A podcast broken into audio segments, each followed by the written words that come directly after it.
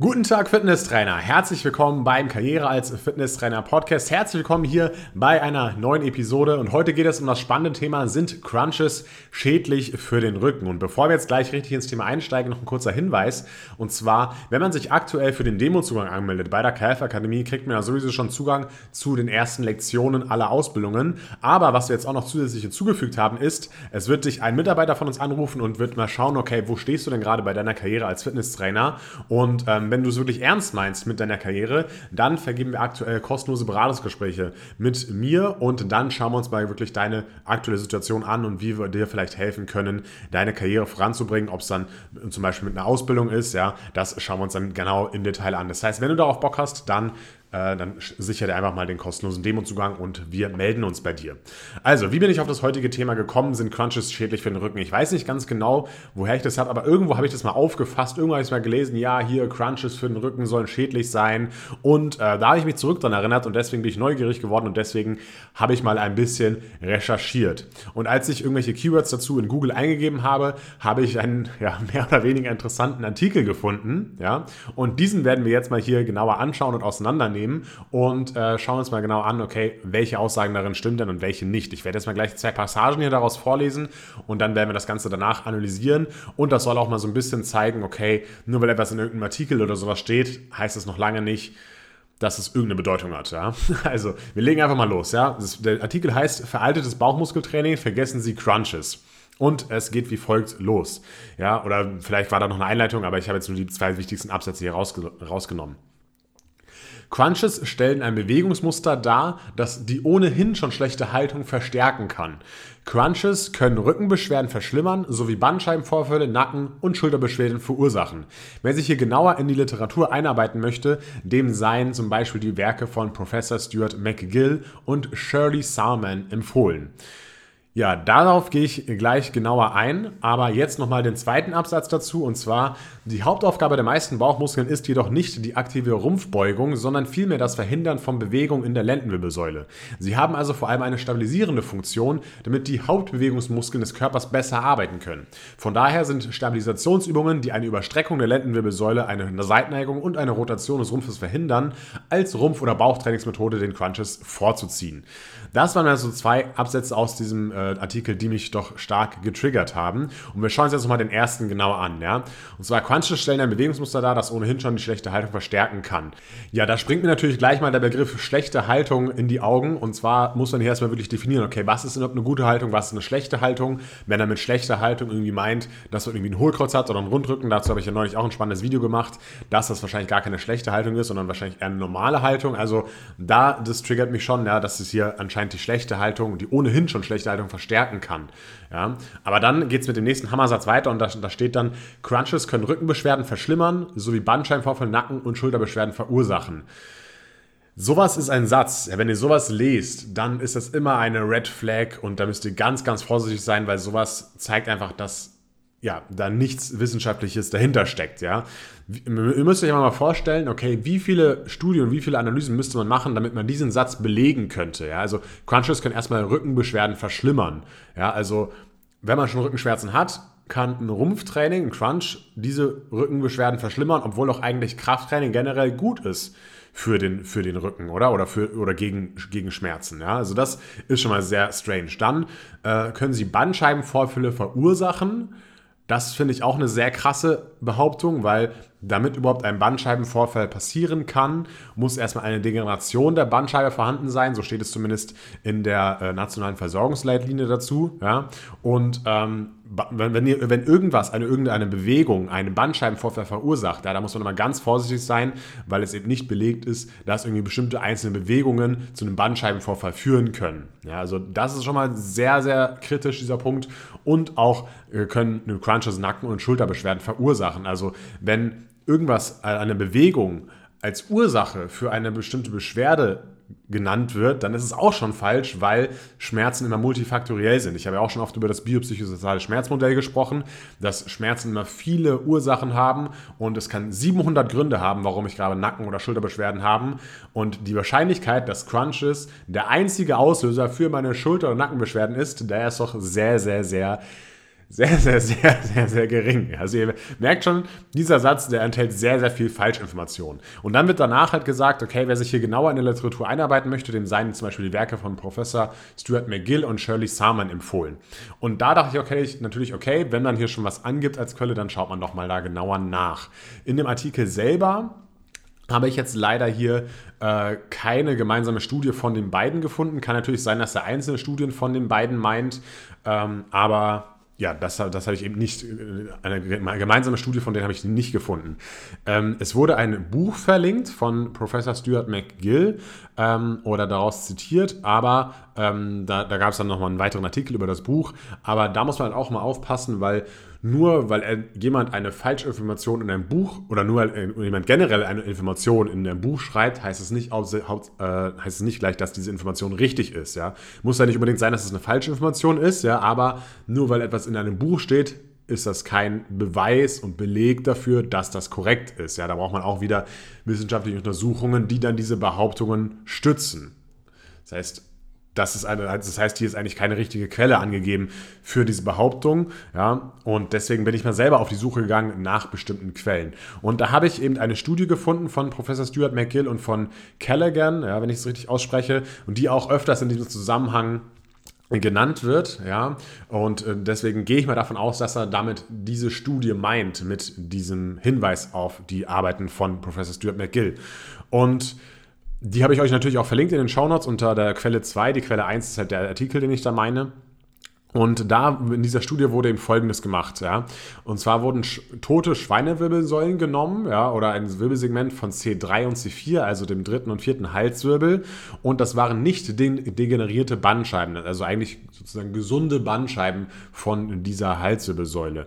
Und diese wurde dann 86.000 Mal gestreckt und gebeugt. So habe ich es jetzt verstanden aus der Studie, aus dem, aus dem Text, ja und es war eine wiederholte kombinierte Belastung mit geringem Ausmaß. Also es waren halt hauptsächlich Beuge- und Streckbewegungen, aber dazu, zusätzlich dazu wurde anscheinend noch irgendeine Belastung hinzugefügt. Ja? Und äh, jetzt kommt das Ergebnis davon, und zwar die Herniation. Ja? Was ist eine Herniation? Es ist ein Hervortreten eines Gewebes durch eine andere Körperstruktur. Ja? Also zum Beispiel eine Bandscheibenvorwölbung wäre eine Herniation. Ja? Ähm, diese Herniation hat posterior und posterior-lateral im Bereich des Annulus stattgefunden. Keine Angst vor den Fachbegriffen, ich erkläre es euch, ja. Posterior heißt halt einfach hinten, also der hintere Teil des Annulus und Annulus ist sozusagen ähm, der Faserring der Bandscheibe, ja. Also der hintere und eher äußere Anteil des Faserrings. Ja, da trat sozusagen, äh, hat, sich, hat sich das Gewebe verändert, ja, und zum Beispiel eine Bandscheibenvorwölbung hat da stattgefunden. Ja. Und das trat eben bei relativ bescheidener Gelenkkompression, aber bei stark wiederholten Flexions- und Extensionsmomenten auf. Also einfach die Kompression war nicht so stark, so habe ich es verstanden, aber es wurde halt sehr oft diese Extension und Flexion wiederholt. Also wie ich es verstanden habe, 86.000 Mal wurde das wiederholt. Und ähm, dann, trat eben, trat, dann trat eben diese Herniation auf. Und die Schlussfolgerungen, die sie in dieser Studie hier zeigen, sind eben folgende. Und zwar, die Ergebnisse unterstützen die Vorstellung, dass ein Bandscheibenvorfall eher mit wiederholten Flexions-Extensionsbewegungen als mit angewandter Gelenkkompression zusammenhängt. Zumindest bei jüngeren, nicht degenerierten Bandscheiben oder äh, Probanden. So. Und dieser Satz ist natürlich was ganz anderes als das, was oben gesagt wird, dass Crunches Bandscheibenvorfälle verursachen. Ja? Das ist natürlich was ganz anderes. Das heißt, es ist einfach eine starke Fehlinterpretation dieser Studienergebnisse.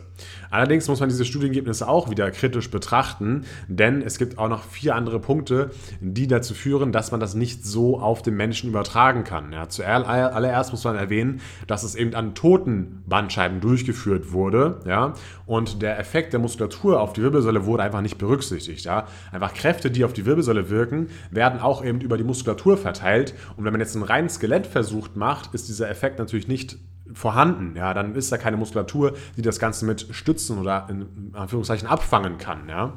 Des Weiteren ähm, ist es eben so, dass der menschliche Körper sich ja anpasst auf Belastungen. Ja, auch die Bandscheibe kann sich anpassen auf Belastungen, das ist auch belegt. Und ähm, wenn man jetzt natürlich eine tote Bandscheibe hat, dann passt sie sich nicht an an diese Belastung. Das heißt, das ist eben auch nicht vorhanden hier, dass sich diese ähm, dass, dass man hier mit äh, toten Tieren das nicht nachbilden kann, wie das Ganze äh, vonstatten geht. Ja. Und ähm, dann fehlt auch noch eine Berücksichtigung von Stoffwechselvorgängen. Ja. Durch nämlich eine Beugung Strecken der Wirbelsäule kommt es auch zum Stoffwechsel, äh, Stoffwechseleffekt, aber auch nur bei Lebenden. Und Ähm, die haben zwar eine Ähnlichkeit, diese Wirbelsäulen von Schweinen, aber das Bewegungsausmaß zwischen Tier und Mensch ist trotzdem auch noch unterschiedlich. Das bedeutet, eigentlich kann man nicht viel mit diesen Studienergebnissen hier anfangen, ähm, weil es einfach an toten Tieren durchgeführt wurde und diese ganzen Effekte, die ich gerade aufgezeigt habe, eben nicht vorhanden sind. So, dann habe ich mir noch eine zweite Studie angeschaut, ne? weil nur wenn man sich eine Studie anschaut, heißt es ja nicht gleich, äh, ja, dass man dazu alle Studien jetzt kennt zu dem Thema. Und da gibt es noch viele weitere, aber ich habe mich jetzt einfach auf diese hier konzentriert und diese genauer angeschaut. Und zwar gab es da neun Teilnehmer und zwölf Bauchmuskelübungen. Ja? Und äh, es wurde zum Beispiel verschiedene Bauchmuskelübungen durchgeführt. Äh, zwei davon waren zum Beispiel Sit-Up einmal mit ausgestreckten Beinen und mit angewinkelten Beinen. Dann hat man auch noch einen Curl-Up durchgeführt. Ein Curl-Up wäre einfach, musst dir vorstellen, du stellst die Beine auf, ja, legst deine Hand unter die Lendenwirbelsäule und hebst den Oberkörper, sozusagen die Brust, so weit hoch, dass die Lendenwirbelsäule deine Hand unter der Lendenwirbelsäule berührt. Also du gehst sozusagen nur ganz leicht nach oben und dann hältst du diese Position. Das heißt, die Bauchmuskulatur wird isometrisch angespannt. Das ist der Curl-Up.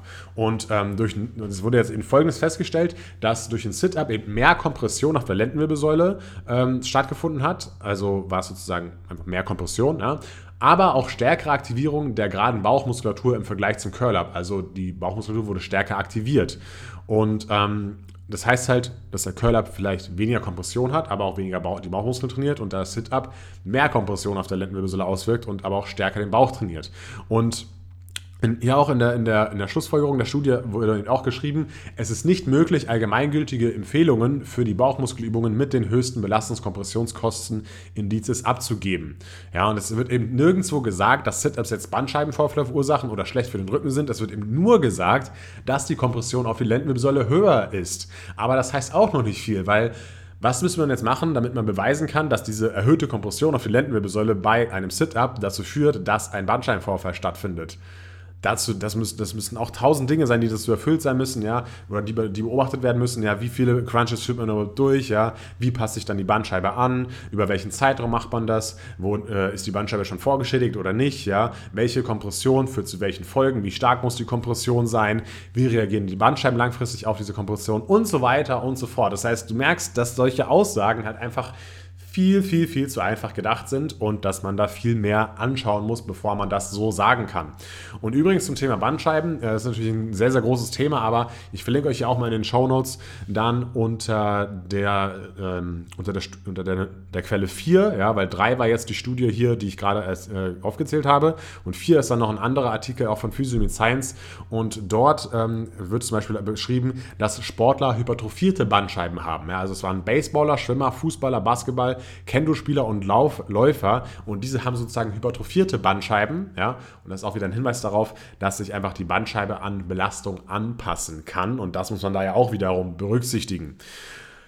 So, das bedeutet, mit diesem Satz, ähm, den ich vorhin vorgelesen habe, äh, habe ich jetzt, glaube ich, eindeutig gezeigt, dass man das nicht so einfach sehen kann und dass das ziemlicher Quatsch ist. Und ich würde euch einfach bitten, wenn ihr sowas liest, ja, haltet sehr stark die Augen und Ohren offen und glaubt nicht da so, so alles, was so im Internet steht, beziehungsweise was in irgendwelchen Artikeln steht. Und gerade solche Sätze wie verursachen, verschlimmern, das und das, das ist die einzige Ursache für das und das, das ist halt immer sehr schwierig. Ja.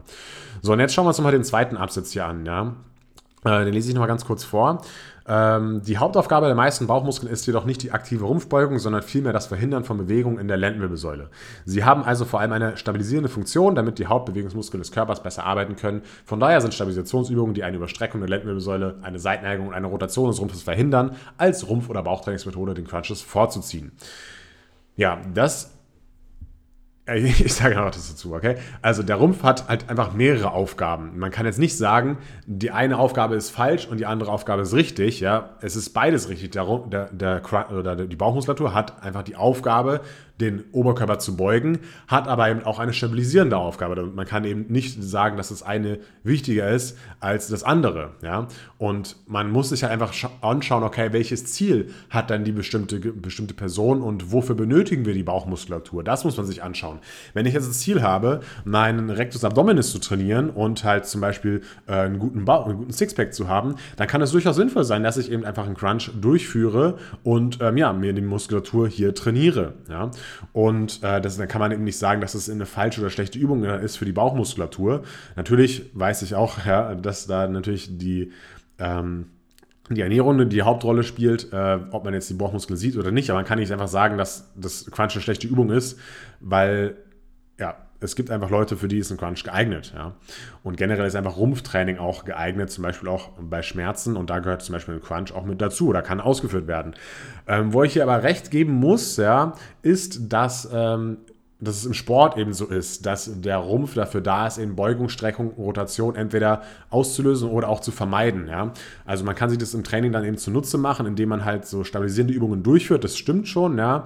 Ähm, zum Beispiel jetzt so Farmers Walk oder auch so einseitige Übungen oder auch gerade unilaterales Training, überall, wo der Rumpf stabilisieren muss und wo der Rumpf auch Bewegungen verhindern muss. Darauf gehen wir auch ganz genau in der A-Lizenz-Ausbildung bei uns ein, ähm, welche Übungen man da machen sollte und wie man jetzt genau diese Anti-Beugung, Anti-Streckung, Anti-Rotation, Anti-Seitneigung trainieren kann. Ja? Äh, und das, dass man sozusagen dann für die Sportart besser vorbereitet ist. Einen stabilen Rumpf zu haben und eine starke Körpermitte zu haben. Ja. Es ist zwar auch noch nicht ganz klar, ob dieser Übertrag auf die Sportart wirklich so stark gegeben ist, aber trotzdem gibt es schon Tendenzen dazu, dass es so sein kann. Und ähm, ja, das zeigt eben auch wieder, dass äh, hier dieses Ganze ein bisschen zu einseitig betrachtet wird, beziehungsweise dass man immer die unterschiedlichen Ziele anschauen muss wie, also was will man mit der Übung erreichen? Und generell, wenn irgendjemand euch sagt, ja, die und die Übung ist schlecht, dann würde ich auch schon mal aufpassen, weil es kommt halt immer darauf an, welches Ziel man hat. Ja? Ein Bizeps Curl ist auch nicht schlecht, wenn ich meinen Bizeps trainieren will. Wenn ich, äh, keine Ahnung, äh, der beste Schwimmer der Welt werden will, ist ein Bizeps Curl wahrscheinlich nicht die richtige Übung. Aber ihr merkt, was ich meine. Und äh, ja, ich hoffe, dass euch das Ganze heute gefallen hat hier, dass ich das Ganze mal so ein bisschen kritisch betrachtet habe und dass ich mal aufgezeigt habe, wie man sowas ein bisschen auseinandernehmen kann und wie man sowas genau analysieren kann. Ähm, ja, das war's für, das, für den heutigen Podcast. Wie gesagt, tragt euch gerne für den Demozugang ein, um mehr über die Ausbildung bei der, bei der KF-Akademie zu erfahren und um vielleicht ein kostenloses Beratungsgespräch mit mir zu erhalten. Und das war auch schon mal so ein kleiner Vorgeschmack hier wieder auf die medizinische Fitnesstrainer-Lizenz. Da gehen wir halt auch ganz wissenschaftlich und ganz faktenbasiert an die ganzen Dinge ran und werden viele, viele, viele, viele, viele Mythen aufdecken und erklären und sagen, was wirklich Sache ist und was nicht. Das war's von meiner Seite. Ich wünsche euch eine erfolgreiche Woche. Wir hören uns bis dann und ciao.